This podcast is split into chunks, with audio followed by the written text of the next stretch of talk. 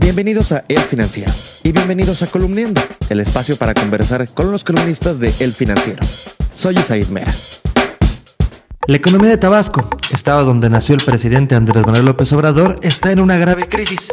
Esto en momentos en que el mandatario busca reactivar la economía del sur del país. Para hablar de este tema hoy nos acompaña Jonathan Ruiz. John, tenemos un presidente tabasqueño en momentos en que ese estado es un lastre, déjame decirlo así, para el crecimiento económico del país. ¿Qué le pasa a Tabasco? Sí, así ocurre.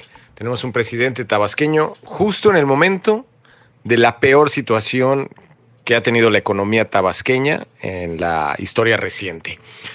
El año pasado, Tabasco tuvo una caída en su economía del 10%. Compárala, por ejemplo, con el 2% de crecimiento que tuvimos en general en el país y te darás cuenta de la catástrofe que enfrentan en la economía tabasqueña.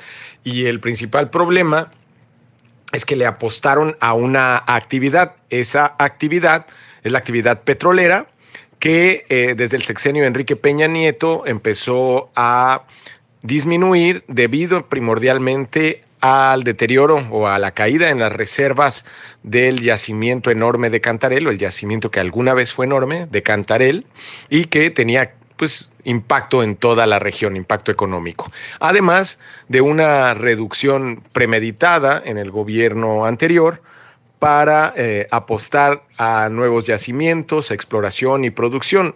Digamos que se enfocó el pasado gobierno en cuadrar las cifras o los libros de Pemex para eh, pues no recibir el impacto de una baja en la calificación crediticia del país. Todo eso pues redujo la cantidad de producción económica que tiene Tabasco, que bueno, tuvo ya una caída de 10% en 2018.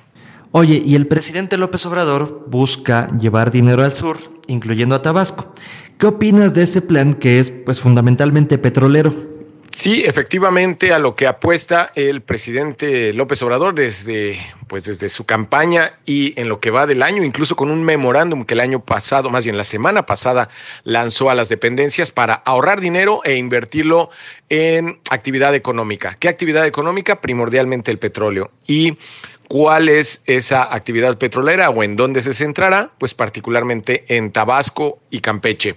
Tabasco tiene cercanía con yacimientos petroleros, por lo cual la actividad de exploración y de producción pues puede traer contratos, dinero, empleos y a eso le van a meter dinero, amén de los 50 mil millones de pesos que ya digamos que están aprobados en el presupuesto de este año para hacer pues una parte de la refinería de Dos Bocas justamente en Tabasco, ¿no?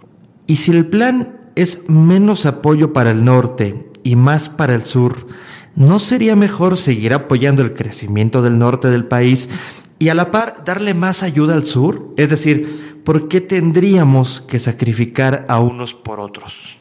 Ese es justamente el punto, Isaid, que pues el norte también tiene actividad petrolera. En el noreste del país, particularmente en Coahuila, Nuevo León y Tamaulipas, está la cuenca de Burgos.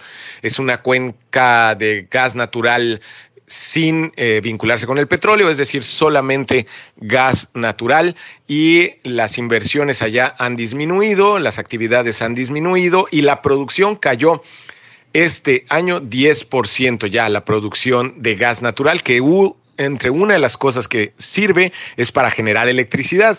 Entonces ya te imaginarás el problema que tenemos al disminuir nuestras fuentes de combustible para generar electricidad. Eso puede meternos en problemas luego. Pero bueno, mientras en el noreste del país se redujo la producción de gas por falta de inversiones, en el sur del país, a donde se están dirigiendo los recursos, aumentó en 5%. Entonces, sí, qué bueno que el sur prospere, no sé si es del todo bueno el que se abandone el apoyo a la producción petrolera en el norte del país. Creo que ahí hay grandes cuestionamientos. La columna Parte Aguas de Jonathan Ruiz la puedes leer lunes, miércoles y viernes en las páginas de El Financiero y también en www.elfinanciero.com.mx. Soy Said Mera, me despido, pero mañana nos escuchamos.